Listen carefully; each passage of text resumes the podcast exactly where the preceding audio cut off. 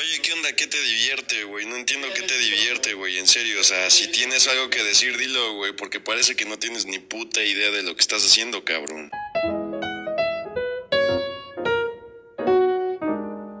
Ay, güey, ya empezó.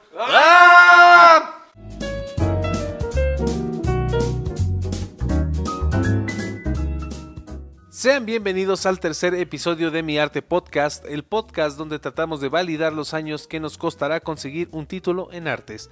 Permítame presentarles a mi querido amigo Iván García, que hoy viene disfrazado de becario del Fonca. ¿Cómo estás, amigo? ¿Qué tal, amigo? Pues bien, aquí agradecido con papá Estado por darme tanto, a pesar de yo haberle dado tan poco. Pero bueno, a mi derecha, disfrazado como Carlos Monsiváis, mi querido amigo Gustavo Franco. Le diría que nos relate algo, pero se llevaría al menos 400 páginas para decirnos qué desayunó. Hoy les vengo a contar la historia del ¿Qué te divierte, güey? Un gran ejemplo de la deconstrucción geopolítica y social que gracias a las redes sociales han recibido un doctorado honoris causa como defensores del arte y del buen gusto. Esto se remonta a los años 50 cuando en las vecindades Ya, cabrón, para este punto ya se durmieron los únicos tres que nos están escuchando. Ya mejor comenzamos con el tema del día de hoy. Claro que sí. Bueno, en el grupo de Mi Arte Podcast pusimos a votación de qué artista querían que habláramos. Los contendientes fueron Antonio Vivaldi, Andy Warhol y Leonora Carrington. Y para nuestra sorpresa, ¿qué pasó, querido Iván? La sorpresa fue que Leonora le metió unos artevergazos a los otros dos y ganó por una amplia ventaja. Así que no olviden unirse al grupo de Mi Arte Podcast en Facebook, porque varios de los temas que daremos serán escogidos por este grupo, sin mencionar que los momazos que comparten están 10 de 10 y la cacería del día de ayer de fotografías fue una locura. Pero bueno, hoy vamos a hablar de una artista mexicana, bueno, europea, que vino a México como refugiada por la guerra, que tuvo una prolífica carrera y además una vida casi tan surrealista como su obra. Así es, vamos a hablar de Remedios Varo. No, güey. Ya sé que muchos en el imaginario piensan que son la misma. Pero en esta ocasión hablaremos de Leonora Carrington, una inglesa nacida en el poblado de Shirley, en Lancashire. Ah, como la salsa. No, ese es Worcestershire. Esa ni pica. pero bueno, esos datos los podrán encontrar en Wikipedia.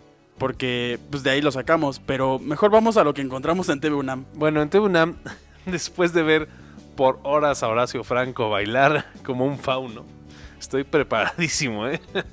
Todos sabemos que Leonora nace de una familia acaudalada que incluso tuvo una fiesta de presentación ante el mismísimo rey Jorge V. Una anécdota curiosa de esta fiesta de presentación es que el rey llegó con Leonora y le preguntó qué quería hacer de grande y ella le contestó comunista.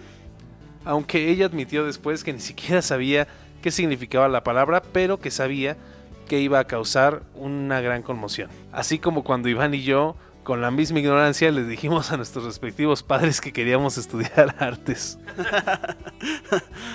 Y bueno, después de años de vivir como una inglesa fifi, se escapó a París, donde había acordado encontrarse con el artista Max Ernst. Así es, tomó su ADO inglés con sus cajitas de huevo de San Juan, donde metió todos sus sueños de adolescente, porque, claro, ella con tan solo 19 años se había enamorado de Max, que tenía nada más y nada menos que 46 años, con el que entabló una relación de 3 largos años. Durante esos tres años, Leonora convivió con el resto de los surrealistas, tales como André Breton, Salvador Dalí, de quien por cierto una vez dijo que no le impresionó mucho, que era un español muy corriente. A los surrealistas les encantaba la figura de la musa y del aprendiz que obedecía ciegamente. De hecho, en una ocasión Pablo Picasso fue a visitar al grupo de los surrealistas y en ese entendido de la función de las musas, le dio dinero a Leonora y le dijo que fuera por tabaco. Esto pues obviamente molestó muchísimo a Leonora, quien se consideraba una igual entre ellos, y enojada le devolvió el dinero y le dijo, que te los compre tu madre. ¡Eso, mamona! y sobre ser musa, Leonora una vez dijo, ese endiosamiento de la mujer es puro cuento. Las llaman musas pero terminan por limpiar el excusado y hacer las camas. Yo nunca tuve tiempo.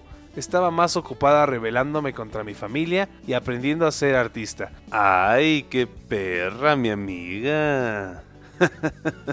Por eso aquí, en mi arte podcast, le decimos ¡No a los micromachismos! Y justo como cuentas, el haber vivido con ellos hizo que se pensara que varios, en especial Max, habían influido en su manera de pintar, pero en realidad fue una cuestión de simbiosis, tanto Max como Leonora influían en la obra del otro. De hecho, hay una anécdota de Peggy Guggenheim cuando fue a comprar obra de Ernst. Eligió un cuadro, pero él le dijo que no estaba a la venta porque era de Leonora. Al final, no compró ese, ese cuadro en específico, pero sí terminó llevándose un cuadro de quién más, de Leonora. De hecho, una de las grandes pruebas de esto que tú dices, de que su arte no se originó mm, por decirlo así, de la convivencia con los surrealistas, es que su antigua nana, que al igual que su madre era irlandesa, le contaba cuentos sobre duendes, eh, brujas y animales fantásticos, los cuales siempre han estado presentes en su obra. Pero bueno, yo no entiendo, y quiero que me expliques esto, ¿por qué duró tan poco la relación entre Max y Leonora Carrington? ¿Por qué solo tres años? Esto realmente no fue una cuestión de si se amaban o no, porque de hecho tenían su nidito de amor a su imagen y semejanza. Ella contaba que le habían decorado con objetos y pinturas de su autoría. De hecho, hay una foto de Leonora en unas escaleras de esa casa donde se puede observar perfecto cómo estaban pintadas las paredes. En realidad, lo que acabaría con su amor era el régimen nazi, que encarcelaría a Max porque su obra era anatema al régimen. Cuando esto pasó, Leonora se vio obligada a huir a España, donde sufre un colapso nervioso y su padre decide internarla en el Centro Psiquiátrico de Santander, donde recibió varios tratamientos, como sanación de Laura, flores de paz, un poquito de incienso.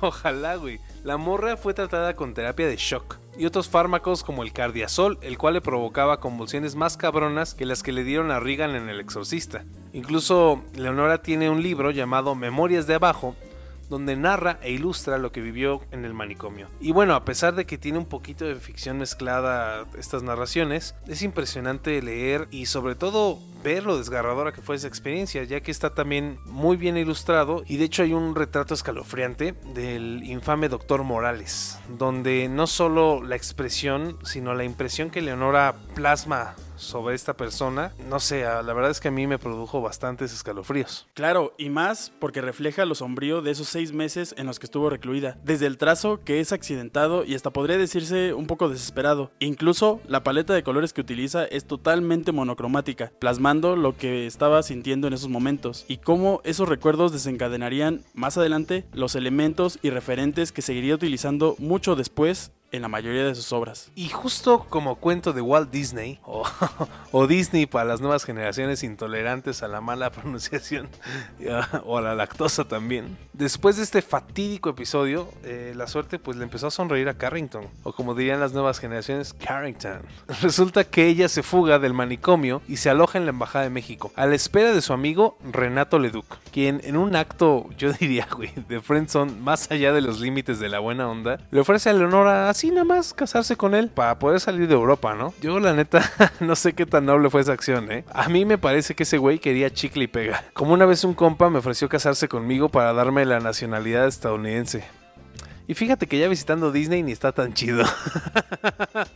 Güey, ¿Y tu amigo no tendrá todavía esa oferta en pie? Porque digo, así como está la situación, la neta no me vendría mal una green card ahorita. De hecho, si nos estás escuchando, tírame un inbox. Aquí solucionamos todo, güey. Neta, los años podrán pasar, pero el amor tal vez no. Pero bueno, al final, por la razón que haya sido, a Leonora le vino muy bien porque al viajar a México su situación cambió completamente. Porque después de vivir un tiempo con él, mientras se separaban y todo eso, conoció a Chiqui Vice, con quien entablaría una relación que duraría nada más y nada menos que 61 años. Güey, de esos amores ya no hay, ¿eh? Y bueno, como fruto de ese amor nacerían dos hijos, Pablo y Gabriel Weiss. De hecho, fíjate que Gabriel Weiss da clases en la Facultad de Filosofía y Letras. Y bueno, somos, por decirlo así, colegas de la misma carrera, literatura, dramática y teatro. Solo que pues él logró incluso un doctorado y yo tengo un podcast, ¿no? También en los perros de raza, supongo. Pero bueno, antes de continuar con la gran relación entre Leonora y México, vamos a este anuncio de nuestros patrocinadores porque esto es totalmente en vivo.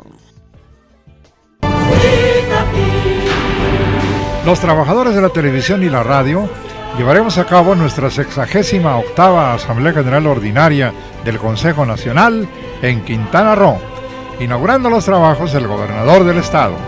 Con el respaldo de la Confederación de Trabajadores de México, avanzamos para un mejor futuro, comprometidos contigo, por una superación social.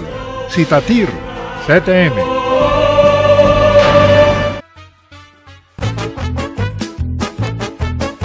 ¿Cansado de ser un idiota que no sabe nada de cine? ¿Quieres saber qué tenía el maletín de Pulp Fiction? Entra a la escuela Américo Masoquista de Cine, donde no solo perderás el gusto a ver películas, también tendrás el privilegio de pensar como nosotros, porque obviamente tu opinión es la de un palurdo. Yo antes me sentía ignorante, pero gracias a la Escuela Américo Masoquista de Cine, puedo reírme de los chistes que hace Woody Allen, aunque no los entienda. mi, mi peli favorita era Avengers. Ahora, gracias a mis maestros, eh, soy, soy fan de Taxi Driver. Grande Scorsese. Hasta hace una semana comía palomitas sabor jalapeño. Y ahora me chingo un mate en la cineteca. Aguante, Kubrick. No lo dudes más y entra a la escuela Américo Masoquista de Cine. Pierde tu voluntad y también pierde tu buen gusto. Permiso, Segov, ese pinche pendejo. Y bueno, ya regresamos de este corte comercial. Recuerden que solo nos quedan 227 lugares para el curso que inicia este sábado. No mames, se están vendiendo como pan caliente. Pero bueno, retomando el tema, al llegar a México, Leonora es abrazada por toda la comunidad artística, entablando amistad con exponentes de la época como Monsiváis, Cuevas, Fuentes, Remedios Varo. Ah, chinga. Pues que no estábamos hablando de Remedios Varo. Que no, cabrón. No mames, ya échale ganas. Ni porque este último día. Pero bueno, el caso es que Leonora encontraría aquí a su nueva familia y también un enriquecimiento interminable para su producción. Si bien su nana habría marcado el inicio de, de, toda esta tendencia con los cuentos que le llegó a contar en su infancia, al llegar a México se nutrió de toda la cosmogonía prehispánica, el Popol Vuh, cuentos y leyendas mayas, como podemos notar en el mural El mundo mágico de los mayas, que pinta para el Museo de Antropología e Historia, que está colmado de seres dispuestos en un paisaje onírico donde plasma sus diferentes representaciones de la vida, las deidades y algunas de sus celebraciones más importantes. Otro de sus elementos más recurrentes era sin duda su familia, a la que vemos representada en uno de sus cuadros más importantes de su carrera titulado Y entonces vimos a la hija del Minotauro, donde retrata a sus hijos, a Chiqui y a ella, dispuestos al centro compartiendo la mesa. Más tarde, en una entrevista en 1985, publicada en una revista española, Paul de Angelis, su agente literario, le preguntó si el hecho de convertirse en madre había influido mucho en su arte. A lo que ella respondería, eso no lo sé, pero sí sé que fue una gran conmoción. No tenía idea de que iba a poseerme el instinto maternal tremendamente fuerte. No había tenido ningún indicio de ello antes de que nacieran mis hijos, pero fue algo que emergió de las profundidades. Y bueno, otro de los grandes referentes que podemos notar en su pintura son Bruegel y el Bosco donde curiosamente con este último comparten un tema en específico, el cual es La tentación de San Antonio, que es un cuadro donde podemos ver esta influencia un poco más marcada. En el cuadro Leonora vemos que San Antonio está cubierto de un manto blanco, el cual simboliza la pureza, rodeado de unas mujeres en rojo que obviamente simbolizan la tentación, y a sus pies un marrano, pero no el marrano que te pide fotos de patas a las 3 de la mañana, sino me refiero a un puerquito, un chancho, un porcino, el cual va a representar la impureza y la suciedad. Y bueno, para darle más sabor a este dato que está muy de TV UNAM, les diré que ese cuadrito así insignificante se vendió por la cantidad de 2.629 euros. Y no crean que todo lo que pintaba estaba bañado de intelectualidad. Como ella misma lo mencionaría, su colaboración en el jardín surrealista de Edward James, sí, ese que todos vemos en postales y que cualquier egresado de artes, ya sea de teatro o de pintura o de donde sea, quiere ir a visitarlo para tomarse su foto mamadora en las escaleras infinitas. en ese lugar, donde pintó una figura humanoide, ella reconoce que no hay un trasfondo. Simplemente era una tarde de compas con Edward y le nació pintar en ese momento. Se le calentaron las manitas y después de dos tintos, vámonos a rayarle los muros a James. Como el sombra, pero en chido. Y es algo que nos pasa muchas veces con las grandes figuras. Pensamos que todo lo tienen fríamente calculado paso a paso. Y la neta no.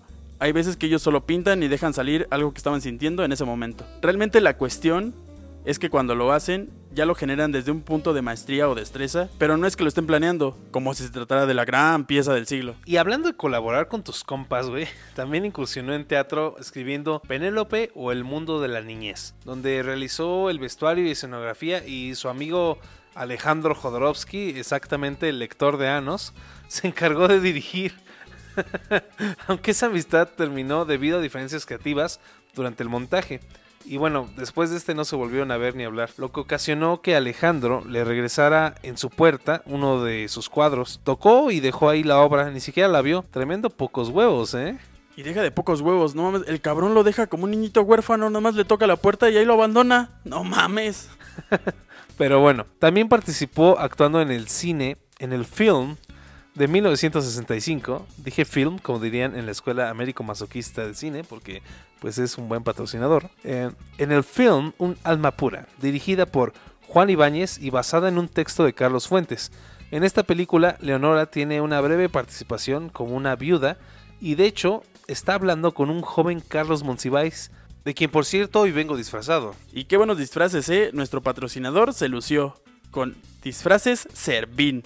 Los mejores, ubicados en Uxmal y Campeche 35. Disfraces de herencia. Desde hace 53 años, con disfraces Servín, tu imaginación es el límite. Pero bueno, retomando a Leonora, ¿hay algo que no hiciera bien? Incursionó en la pintura, en el teatro, la literatura, en el cine. Y aún nos falta hablar de la escultura, con obras como El Cocodrilo, escultura que fue donada en el año 2000 y que plasmaba a una madre cocodrilo con sus hijos en la espalda, junto con un sexto cocodrilo remero. Y esta obra tiene su plus, ya que, a pesar de su avanzada edad, estaría esculpiendo junto con sus ayudantes una obra de tales dimensiones, tema por el que algunas personas la llegaron a criticar de que ella ya no hacía su obra, sino que solamente la mandaba hacer como el mismísimo Jeff Koons. Pero no, de hecho en alguna entrevista cuentan sus ayudantes que ella se subía a los andamios y modelaba el yeso de la pieza y lo supervisaba para que quedara tal cual como ella la había concebido en su mente. Bueno, ahí sí yo me voy a poner del lado de Leonora, ¿eh? Porque una cosa es ser Jeff Koons con toda la vitalidad de un hombre pues maduro a su edad, pero con toda la fuerza para poder esculpir él. Y no de una señora de casi 80 años que pues sí moldeaba y sí ayudaba, pero bueno, también hay que comprender que a esa edad ya no hay muchas fuerzas, digamos. Y hablando de que ya no tenemos fuerzas, me está haciendo unas señas el productor de que tenemos que ir a otro comercial, porque esto recuerden que es totalmente en vivo. ¿Sabes qué me gustaría tomar ahora? ¿Qué? Un buen tarro de cerveza de barril. Te lo voy a servir. En efecto, ya hay genuina cerveza de barril embotellada, para que usted disfrute el placer de la cerveza en su máxima plenitud de sabor. Ah, cómo me dio sed con ese comercialito, ¿eh? La verdad es que se antoja una cerveza. Si usted tiene la oportunidad de ir por una cerveza, vaya por ella. Después de terminar este podcast, vuelva a escuchar el podcast si así lo necesita. Y brindemos a la distancia. Y es más, vamos a brindar por Leonora Carrington.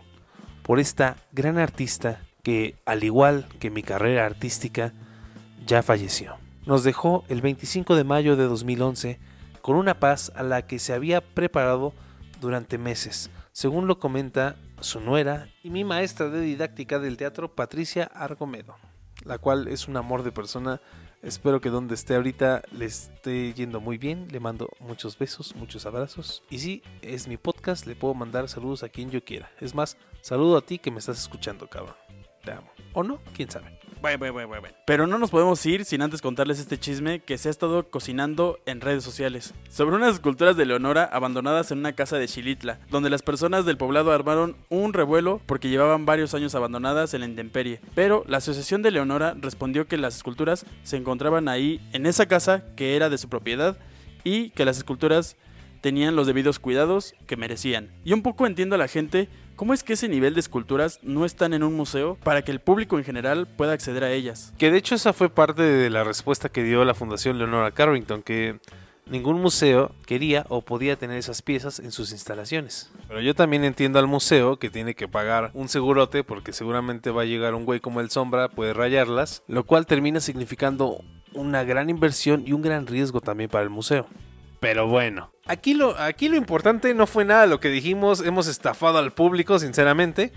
Lo que queremos saber, o supongo lo que, lo que quiere saber el público es, ¿qué opinas tú? ¿Qué te deja a ti Leo- Leonora Carring? De todo esto que investigamos en TVUNAM, en Wikipedia, en Tinder, en Grindr, en Camp Soda, en El Rincón del Vago, e incluso en el libro vaquero, ¿qué te dejó a ti Leonora Carrington? El libro vaquero me dejó caliente.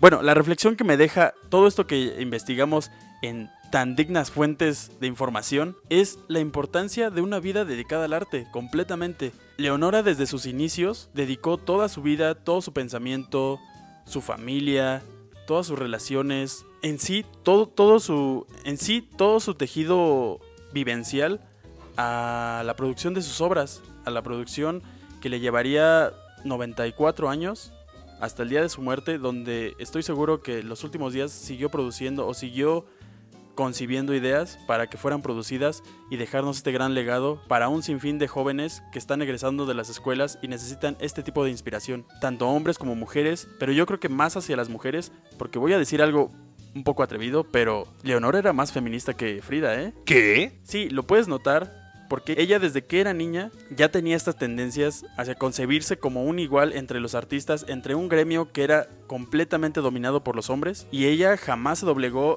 ella siempre estuvo luchando por verse como una igual entre ellos y creo que esa es la reflexión que a mí me deja Leonora, como una vida de lucha y una vida de supervivencia y cómo el arte la cobijó y ella se dejó cobijar por el arte y nos dejó todo este gran legado. De hecho, esta idea de rebeldía desde niña, me acordé rapidísimo ahorita de otro cuadro, sí, les vamos a dar otro cuadro para que lo vean en los referentes, eh, llamado Autorretrato de 1937, en el cual uno puede ver a un caballo que le gustaba mucho representarse de esa forma, corriendo en libertad y se ve a través de una ventana con las cortinas doradas que puede representar mucho este, este seno familiar de total opulencia, pero también de reglas muy estrictas. Y atrás de Leonora hay un caballo igual retosante yendo hacia la misma dirección, pero es de estos caballos de madera, es decir, es de estos caballos mecedora que también pues no tienen mucha libertad, no está dentro de esta casa.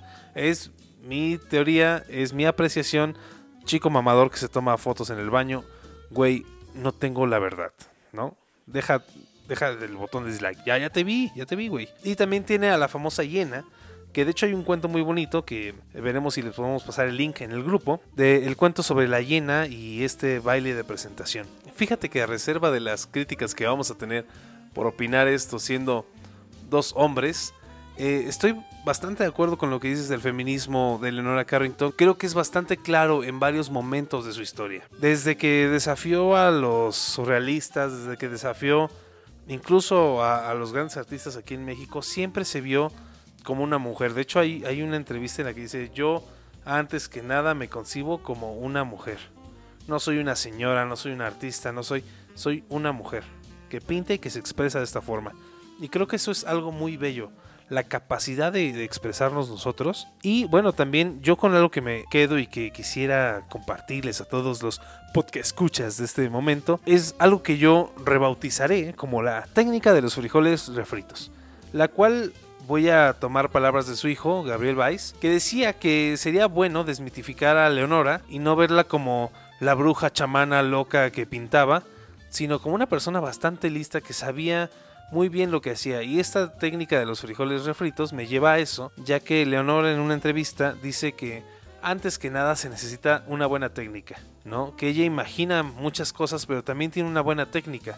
Es decir, practicó mucho tiempo, eh, ejerció mucho tiempo para dominar una técnica y dice que la técnica se puede encontrar en todo, incluso en hacer frijoles refritos. Tiene una receta y si no sigues la receta, aunque tengas mucha pasión por hacerlos, no te van a salir.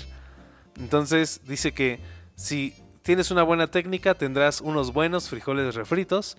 Y si no tienes una buena técnica, pues tendrás unos malos frijoles refritos.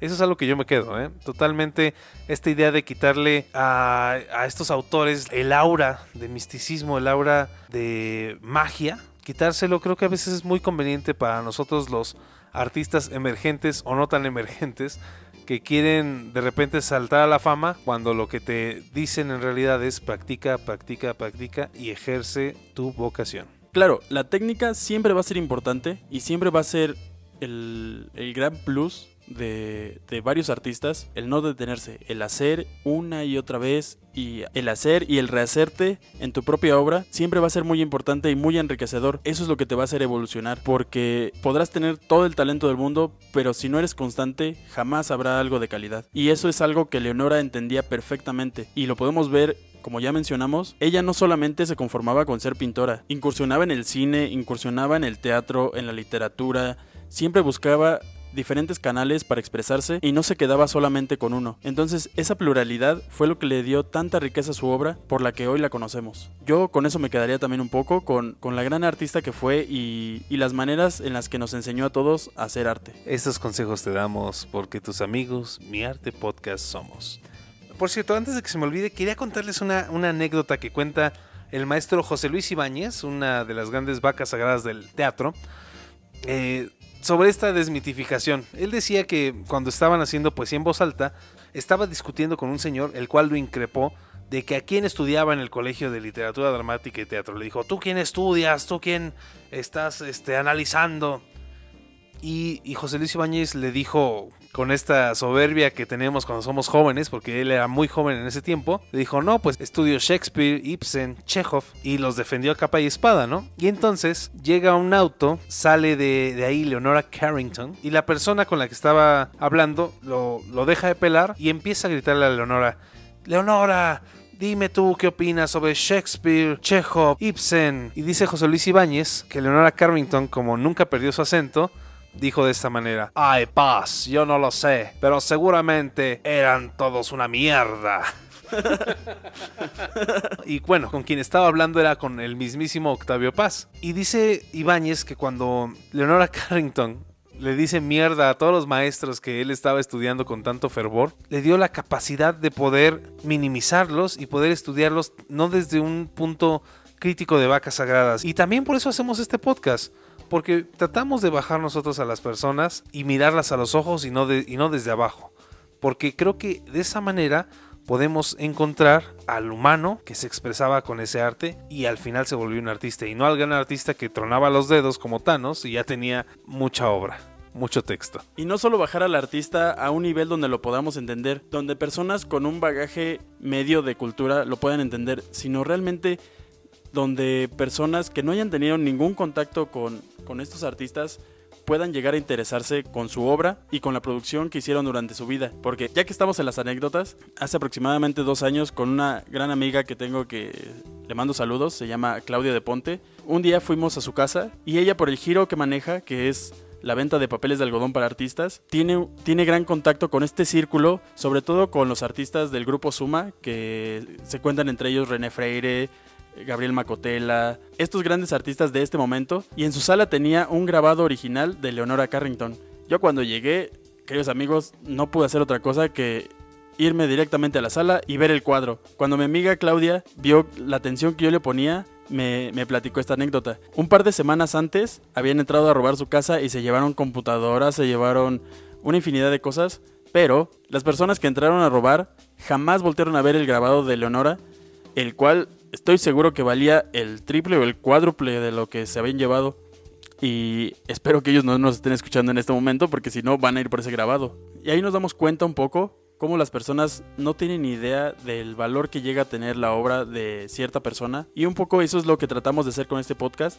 Reivindicar a algunos artistas, acercar a otros, bajar al nivel de dioses a otros, para que las personas tengan esta cosquilla por no solo escuchar el podcast, sino buscar otros referentes y otros artistas a los que se puedan acercar y encontrar como su nicho en, en esa obra. Y bueno, es así como llegamos al final de este episodio que fue directamente escogido por los miembros del grupo, el grupo de Mi Arte Podcast en Facebook. Únanse, ahí vamos a tener varias dinámicas en las cuales ustedes van a escoger el tema de su agrado, el artista de su agrado y nosotros nos dedicaremos a ver horas de TV UNAM con Horacio Franco bailando como un fauno para poder entretenerlo y para poder traerle el artista que más le guste. Claro que sí, llévelo, llévelo. Bueno, ¿dónde nos pueden seguir en nuestro nuevo Instagram? Nos pueden encontrar en nuestro nuevo Instagram como Mi Arte Podcast, donde estaremos subiendo los referentes visuales para que usted se apoye visualmente con lo que le estamos contando en estos momentos. Habrá bastante foto del chisme, bastante foto curiosa, jugosa e interesante. Y bueno, también fuera de las redes de Mi Arte Podcast, de Shambhala Producciones, que espero que usted se suscriba a este canal de YouTube. Es gratis, active la campana para que le salgan los en vivos. Lo hacemos con mucho cariño para usted. No le cuesta nada más que un clic. Es más, venga, a ver, a ver, acérquese. Agarre el mouse. Eso es. Ay, chiquillo. Agárrelo. Eso. Eso, ahí está. Clic. No, no, clic, no, clic, clic izquierdo. Eso. Suscrito. Perfecto. Ahora la campana. Acércate. Eh, Eso es.